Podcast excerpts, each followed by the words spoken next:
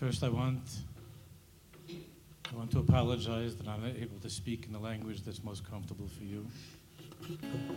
But I've learned over the last day and a half or two that you understand English. And the language that I'm going to speak to you is a language that all Jews understand. It's the language of the heart. I want to thank again my dear friend, my host, Yitzhak Saton, for all the work that he put in. And thank you, and Rabbi Yeshua, and another tzaddik that I just met, Reb Jack, right, uh, that I just met, and the Rav over here, and all the chaverim and the chaverot of this beautiful, beautiful Kehillah Kedosha. I want to thank each and every one of you. I can't tell you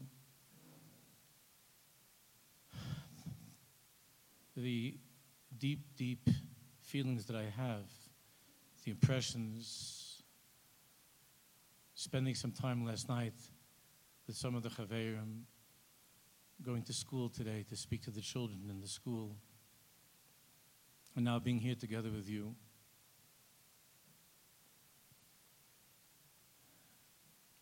A few minutes ago, the beautiful Ballet Nagina were singing a song that was actually composed by a friend of mine, but the words, the words are very old. The words are, of course, from the teachings of the Nachal Noveh Mekar Chachma of Rabbeinu Nachman, Zchuto Yagelin Valkal Yisrael, Amen. Vayikar lo lefached klal. It's a little bit different in Likutei Moharan, but that's the basic point. Kol haolam kolo geshet tzar ma'od. Vayikar lo lefached klal. The main thing is not to be afraid. You know, when I was today in the school, I was talking to some of the students. I spoke to them together. And a few minutes afterwards, והם מפחדים. הם מפחדים. They're afraid. Almost every question was about why are we suffering? Why is this suffering going on? 15, 16 year old boys and girls that should be enjoying their lives now, besimcha. A boy was telling me he can't sleep. He's so anxious over what's happening and he can't stop thinking about. He said this to me right when we were going into the elevator. He said he cannot stop thinking about death. Hashem Yirachem. So many of them have seen, just like many of you have seen, horrible, horrible images, pictures that we never ever thought we'd see again since the time that my grandparents were killed in the Holocaust. We never thought that we would see such a thing. Of Jewish babies being put into an oven, Hashem Yirachem. Of old people, young people, babies taken away.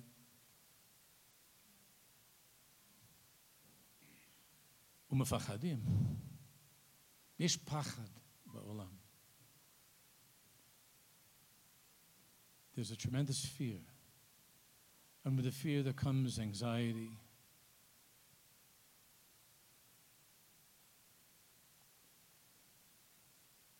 So I want to talk to you about how beautiful the Jewish people are. I want to talk to you. We've seen so many ugly things lately and ugly, hateful faces of people who want to destroy us. I want to talk to you about the beauty of Am Yisrael. The beauty of Am Yisrael.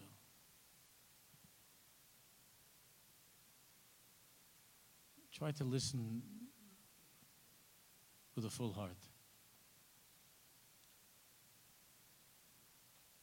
At the very, very beginning of time, our Chachamim tell us that Hashem took Adam Arishon and Hashem took him and flew him over Gan Eden. And Hashem said to Adam Arishon, Re'eh, look and see. Kama yafeh olami. Look and see how beautiful the world is that I created.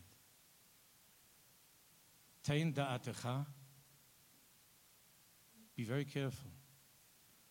Kalkel. Be very careful. Don't destroy. Don't ruin the beautiful world that I created.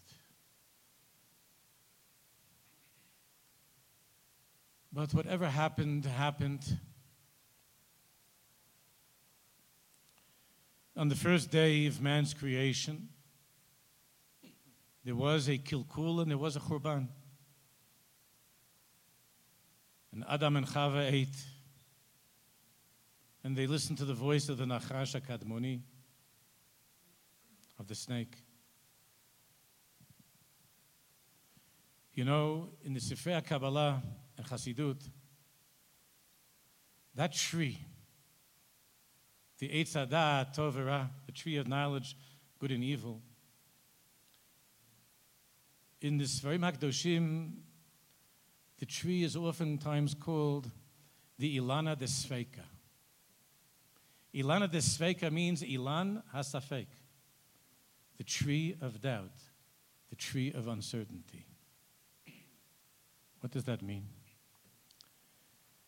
That means that before they ate from that tree, the world was so beautiful. And it was so clear that Hashem was Hashem.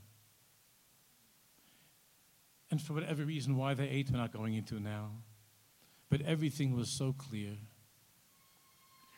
And the snake, Amalek, Hamas, Hezbollah, everything that was evil and dark was on the outside.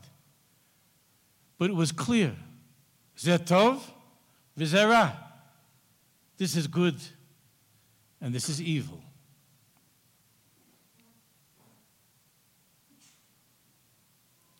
But since that day that Adam and Chava ate from the tree, from the Ilana Desvega, the tree of uncertainty and doubt, the world has become a place that's unclear unclear. Omrim la or choshech la choshech or tov is ra, ra is tov. It wasn't that on the tree there was some good fruit and some bad fruit. Every single molecule of that fruit was a ta'aruvet, was a mixture that brought into our lives, into this world, terrible, terrible confusion. Ad kach that here, I, here we are in Tafshin Pei Dalit, and I'm standing in a school of beautiful Jewish young men and women, and it it breaks my heart and all of our hearts that they're asking, How do I know that Hashem loves me? But it's not just that. One of the boys that I spoke to today for a minute, I could see in his eyes that he was in very deep pain. I mentioned it to some of the, to the principal, to the, I think to Rabbi Yitzchak, we were talking. I saw in his eyes tremendous pain. And the principal just whispered in my ear that he's going through something very, very hard with his father, something very hard with his father and his family. There are so many children now that are growing up in homes where they're not even certain that their parents love them. It's not clear to them. Oh, the father might say, I love you, and he takes him for an ice cream, or he takes him to, to see some game sport. But that child in his head and in his heart is uncertain, who lo hu misupak, אפילו ילד קטן, צעיר, הוא כבר אכל מאילנה דספקה. אתם מבינים? He ate already from the tree of doubt.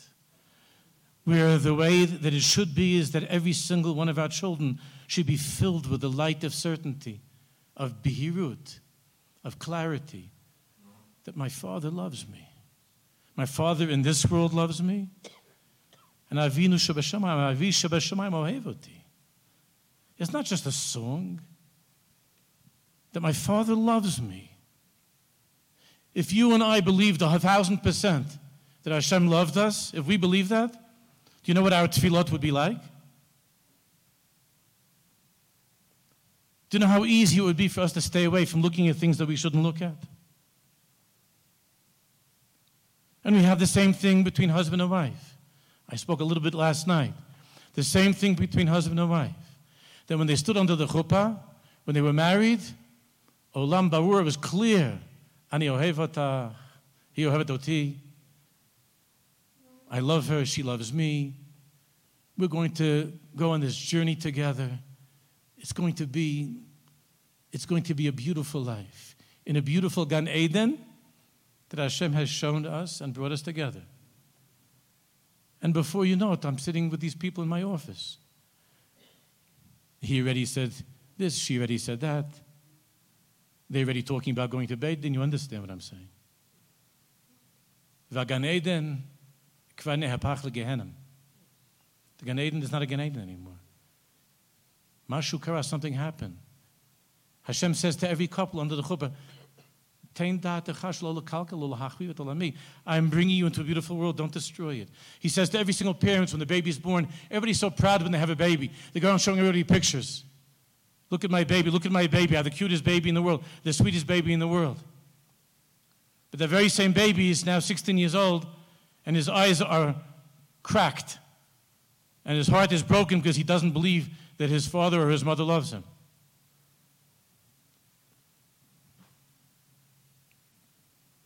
ever since that day of the, of the tree. From that moment on, the snake became part of us.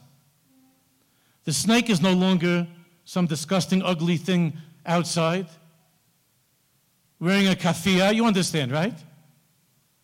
The snake is already inside. Bilbulim, confusion, uncertainty.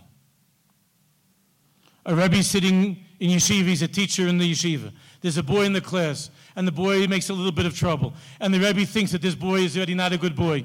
And he tells the boy something like this, and he looks at the boy like that. And the boy, when he's already 70 years old, since the time that he's a child, has not been successful in his Yahadut, in his Torah mitzvot. Why?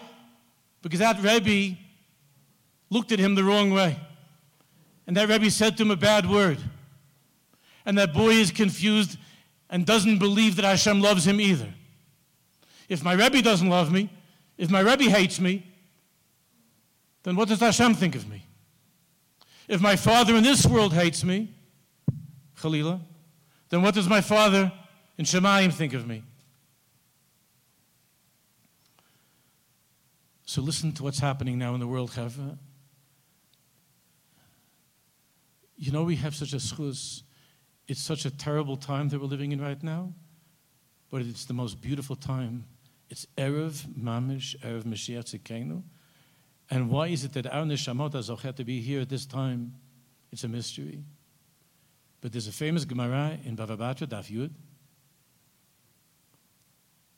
I'm sure that many of you know this Gemara. The Gemara tells us that Rabbi Yosef Bered Rabbi Yeshua ben Levi that Rabbi Yosef, the son of Rabbi Yeshua ben Levi, died.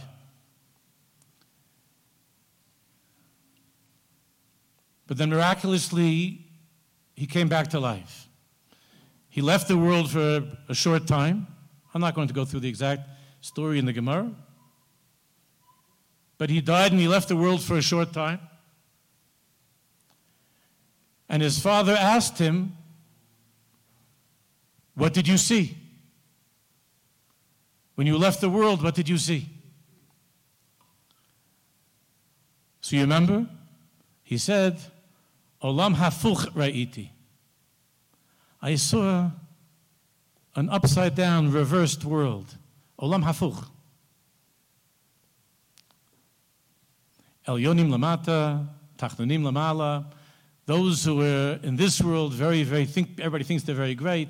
Over there, not so. And over there, it's the opposite. Things are olam hafuch. Olam hafuch. A, a reversed, upside down world. And his father, the great Tana, told him three words Olam Barur Ra'ita.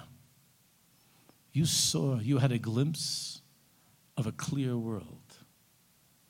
You had a taste of what it was like before the confusion, before Adam and Chava ate from the tree, before the Ilana Desveka, when it was clear what's right and what's wrong, what's good, what's bad, what's holy, what's impure. A world without svekot, without confusion, without uncertainty. Olam barur ra'ita. The purpose of our lives, listen carefully, the tachlit of our lives is that we're now living in a world that is an olam hafuch. If you never thought so, it's very clear now. Nachon? That we're living in an upside down world. The tachlis, the purpose of life is each and every one of us in our homes, in our learning Torah, even when we learn Torah, every single page of Gemara that we learn, every din that we learn. Ulai kacha. There's a machloket. We're not certain. We don't have Mishnah Brura, Halacha Brura, B'makom Achad. We don't have anymore the clarity of how it was when Moshe Rabbeinu came down from Sinai. All of our learning, even though we love it and it's exciting, it's enjoyable, but our learning is filled with sveikot. It's not an olam barur, it's not a clear world. All of us who have learned, you know that when you come out from the Gemara, you oftentimes don't feel that you have it. Zalo barur. What does Hashem want of me? How many times in your life do you wonder that? And it's not clear exactly. So the tachlis of our lives is to live in this olam hafuch, in this world of this where the snake is creeping around inside, inside the United Nations, inside the Congress. You know what the Congress is in America? Do you know that there is there are Congress, there's a congresswoman in Michigan who, who, is a, who is an open anti Semite. I don't want to say her name. And this is, this is the snake that has crept into the world.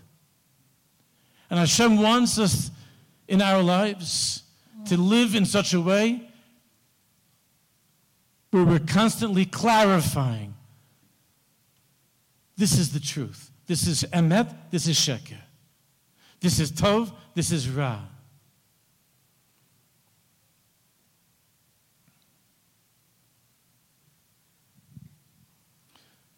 Chazal tell us that Kol nitnabu, all the other Nevi'im besides Moshe Rabbeinu, when they would say Nevuah, when they would say prophecy, they would say Ko, Ko Amar Hashem. Ko Amar Hashem, which means Be'erach. How you say Be'erach?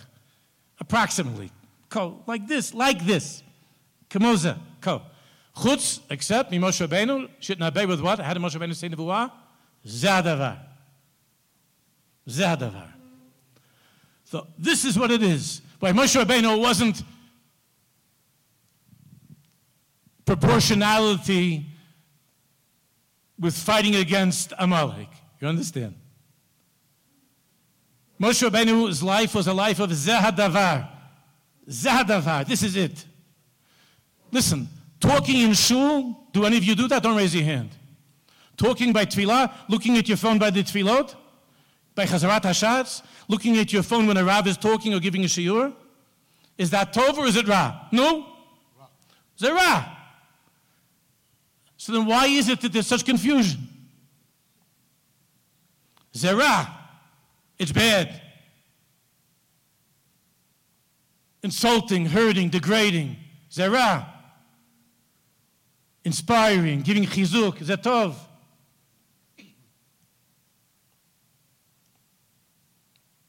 But somehow, in some way, in this world of the Ilana Desveka, the snake has this way of climbing in.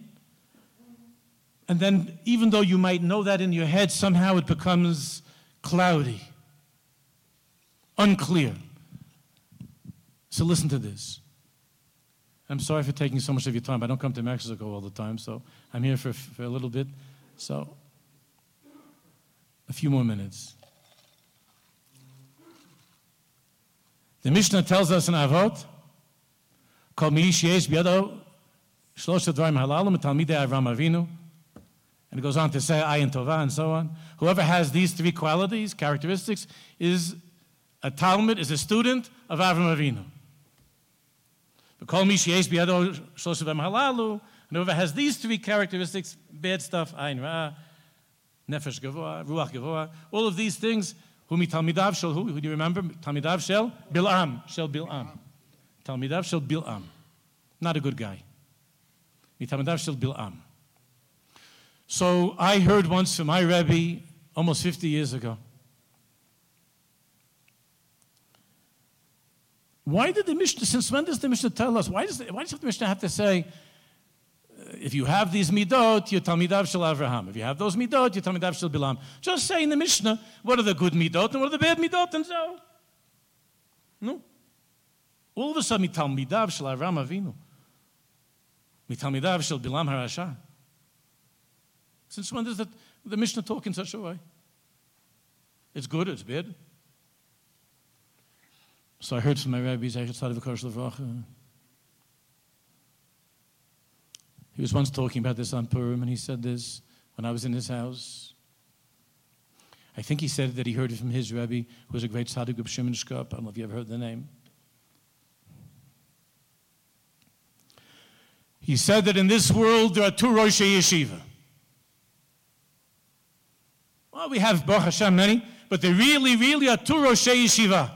Or if you like, there are two Admorim. Or if you like, there are two Babas. Whatever you like. There are two Rosh Yeshiva in the world. One, his name is Avram Avinu. The other one, his name is Bilam Harasha. Because there are two yeshivot in the whole world. There are two Batei Midrashim. There's Am Yisrael and there's Palestine. You understand? There's Avram Avinu and the followers of Avram Avinu. There's those who, when they're in this world, they sign up that they want to register and belong to the yeshiva of Avram Avinu. What's the yeshiva of Avram Avinu? What is that? What's that yeshiva like? Ah, ayin tova, chesed, ahava, love. Look how beautiful the Jewish people are. Yafa adrayati, yafa adrayati. Do you see what's going on all over the world with Jews everywhere in the world? All the walls that were standing between us have broken, have fallen down. Every Jew is running to hug another Jew, to give to another Jew. All the, all the tzedakah, all the, the thousands and thousands of apartments that people are giving their own apartments for the refugees from Sderot and from the kibbutzim and from the yeshuvim, that they're giving their places up. My daughter in Yerushalayim, she's with the other women from, from her community, from Isaiah Biwa. They're going every single day. They're going there and they're helping to babysit and to give toys and to help the, the mothers there because the husbands are either dead or the husbands are on the front. And they're helping there with the children. And they're giving them life. Because the children of Avram Avinu are good. And the children of Avram Avinu give life. And the children of Avram Avinu are filled with love and are filled with chesed. And never, ever has it been so clear. Which yeshiva do you belong to? Who do you follow? Do you follow Avram? Or do you follow Bilam Harasha? The followers of Bilam Harasha, we know who they are. They make believe they use all different kinds of terms. They call Zionism, apartheid. They have many, many, many the snake has many lishonot. But the language of Bilam Harasha is the ugliness, the anger, the hatred of Bilam Harasha. The whole world now is being tested because Mashiach is about to come. And the test of the world right now is which yeshiva do you belong to? Who's your Rosh Yeshiva? Don't, don't play games with me. Don't tell me a little bit like this, a little bit like that. I like Avram Avinu, but I also like Bilam. I feel bad for them. I like this, I like that. No, no, no, no, no. Olam Barur, not Olam Hafuch. Olam Barur, a clear world. The world has never been so clear. It's never been so clear what's good, what's evil, what's right, what's wrong. And all of us are sitting back and wondering, how could it be that people in universities, colleges, how could it be the Western people that they're, that they're running after these things, that, they, that they're marching in parades with who? With who? With the Talmidim of Bilam HaRasha. Bilam HaRasha himself never thought of such evil like these Rishayim. Yamach Shamam. Never thought of such evil. But this is what's happening now. Yafa'at ra'ayati. Because before October 7th, Jews, like for many years, are fighting and screaming and yelling. It never was so unclear. He's religious, he's not religious. Akidekach, that on Yom Kippur itself, there were Jews that were Tel Aviv that were trying to say some tefillot on Yom Kippur, and there were other Jews that came and were yelling at them and screaming at them to stop davening, to stop the tefillot. On Yom Kippur. That when I was growing up, when I lived in Israel as a kid, on Yom Kippur, there was no cars, it was quiet. Even the Chilonim, our brothers and sisters who were not religious, Kippur. Azmahaya. So before October 7th, there was no Olam Hafuch. And it looked like everything was getting further and further away from Mashiach Tzidkeinu, further and further away from, from the truth, further from that clarity. And there was more and more of the poison, the venom of the snake of confusion. And Jews are looking at other Jews. He's religious. He's not. He's a Sephardi. He's Ashkenaz. He's a Chassid. He's not. A, he's a Misnag. This one is a Parsi. This one's a. Uh, this one's a Syrian. This one's a Moroccan. This one's a Taimani.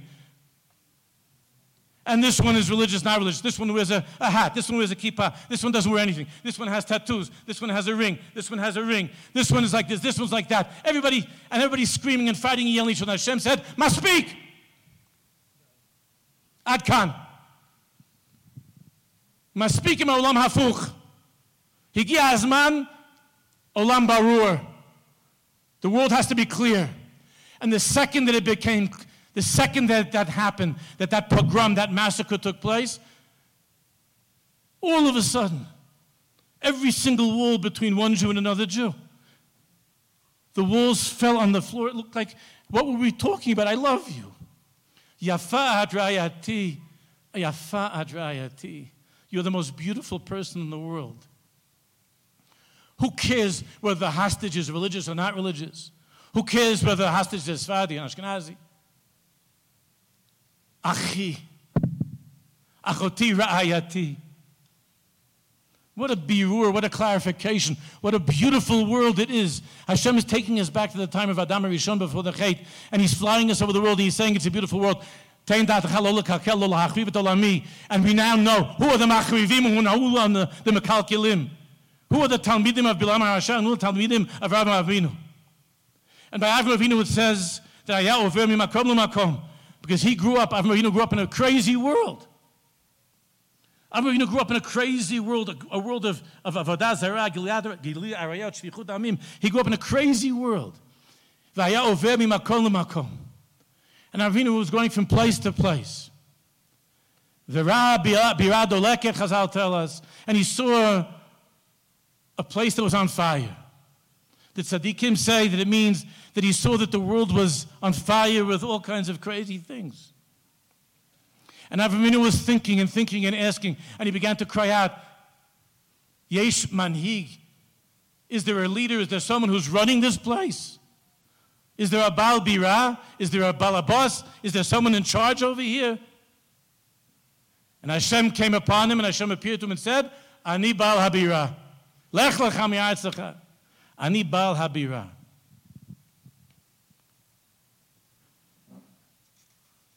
Because Avram was able to, Avram was able to find in that crazy Olam Hafuch, Avram was the one who uncovered and reveal the Olam Barur of the Hamin Bashem.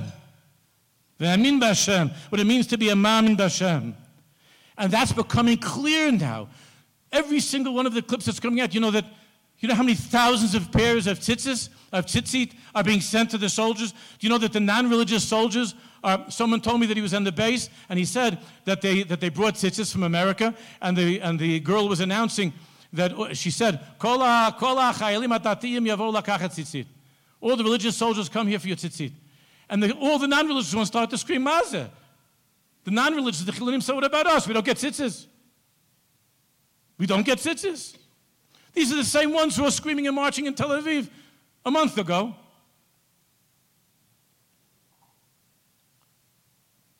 Avram Avinu is in the world. I want to share with you something, just another five minutes. Again, Mechila. There's a song, I don't really, I never really listened to this particular group. I understand that they're very popular with young people in America, maybe here also, I don't know. It's, they're wonderful Jews. they're called, the group is called the Eighth Day. You ever hear of it? It came, Eighth Day? Say I think they're Chabad Hasidim, I think. I want to read with you a few of the words and then tell you a little story. This is the song. I don't know how to sing, so I can't sing it for you. It would be nice if I could, but I'm sure you could listen to it if you put it on. It's called Eighth Day. The group is called Eighth Day, and the song is called Avraham. I'll just read you a few of the words. But the music is very beautiful. Sitting in the hot desert sun, you've been told you'd be on the run, down to Egypt, to Pharaoh's town, to Rome and Spain and many other lands. But you opened your doors to tired men, to lonely passerbys and angels from heaven. Talking about Avram Avinu, right? Your kindness and your care were known far and wide. Father of a nation, your soul is alive. You hear the words? Father of our nation, your soul is alive. Abraham, are we the children that you dreamed of? Are we the shining stars you saw at night? No, if we look at ourselves, do we wonder sometimes, are we the children that you dreamed of? Look at us. We're so messed up. Are we the children that you dreamed of?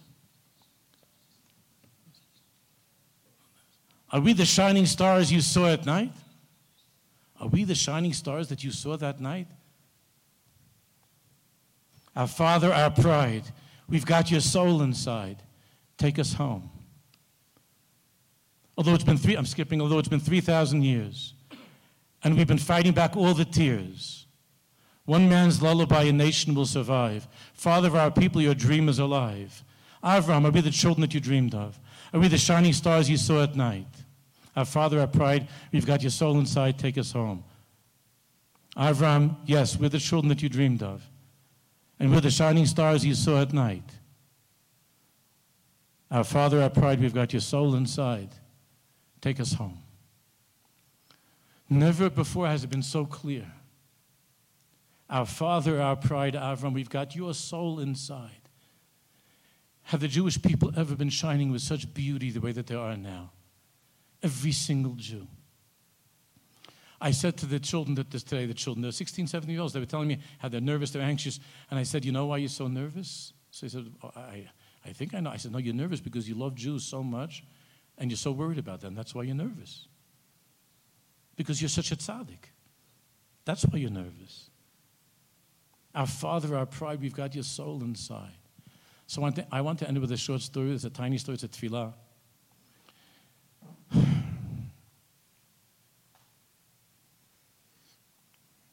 And I want you to try to think about making the, your child, if you have, if you're zochet to have children, make your children's world as clear as you can for them how much you love them.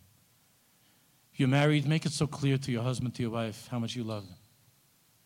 Make it so clear to Hashem Yitbarach how much you love Him. Make it clear. Olam Barur. Let's live in a world that's clear.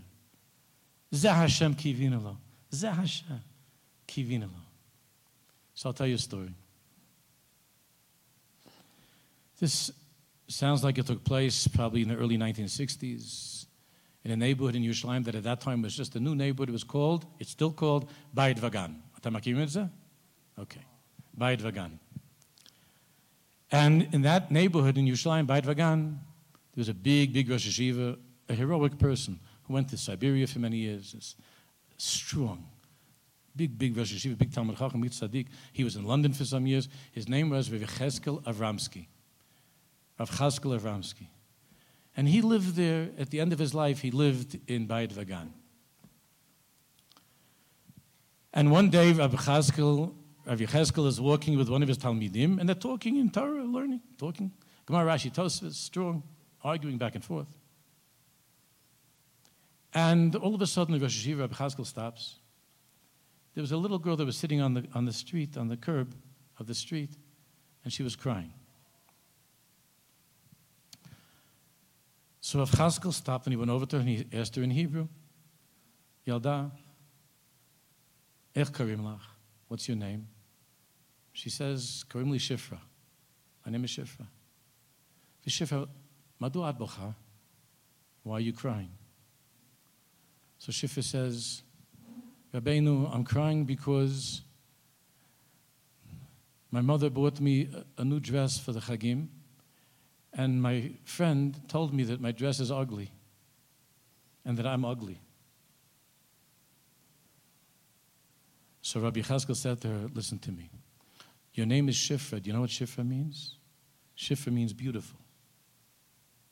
Shifra means Shufra. Karta de Shufraya. Shufra means beauty. Your name is Shifra. You're beautiful. Your dress is beautiful. I want you to go home right now and tell your mother, Tagidi Laima, that what? Sherav Yecheskel Avramsky, Amar Lach, Shat HaYada Hachi Yafa B'chol Beit Vagan, Vasimla Shalach Hachi Yafa B'chol Beit Vagan. Go tell your mother that the Rav, Rabbi Yecheskel Avramsky, Rabbi Yecheskel Avramsky told you that you're the prettiest girl in Bayit Vagan and you have the prettiest dress in all of Bayit Vagan. She got up and she ran off to tell her mother this the happiest little girl on earth. And then Rabbi Cheskel turned back to the student and said, Okay, let's continue where we were talking. And the student was just standing like this. What? And he said, and, the, and Rabbi Cheskel said, What's the matter? Let's talk, could, let's continue in the Tosfos. He said, Rabbi, we were in the middle of learning Torah. I just don't understand what that was about that you're spending time talking to some little girl on the street. So Rabbi Cheskel said to him, You don't understand? You never felt that way yourself? You've never felt ugly? You've never felt low? You've never cried? There's a midah that Hashem has, Rabbi Chaskel said. We mention it oftentimes when, we're at, when Lo Aleinu, it's a funeral, it's a levaya, we mention it. We daven always at the end of speaking at the Hesped, we always daven, we ask Hashem, Umacha Hashem Lokim, what? Dim'a me'al kol panim. Hashem, we're asking you to erase the tears from the faces of your people. So why shouldn't I be like Hashem? We're asking Hashem to erase our tears. And I saw a little Jewish girl who had tears on her face. And I wanted to be like Hashem. I also wanted to erase a tear from the face of a Jewish girl. And there's no greater mitzvah in the world. So, together with all of my brothers and sisters here in Mexico City that we're together tonight, that I had the schut to be with you here, let's ask Avinu Shebashamayim. Rabbi Shalom, look at us. Have you ever seen anybody as beautiful as your children? Have you ever seen such beautiful people in the world? Isn't it clear to you how beautiful we are?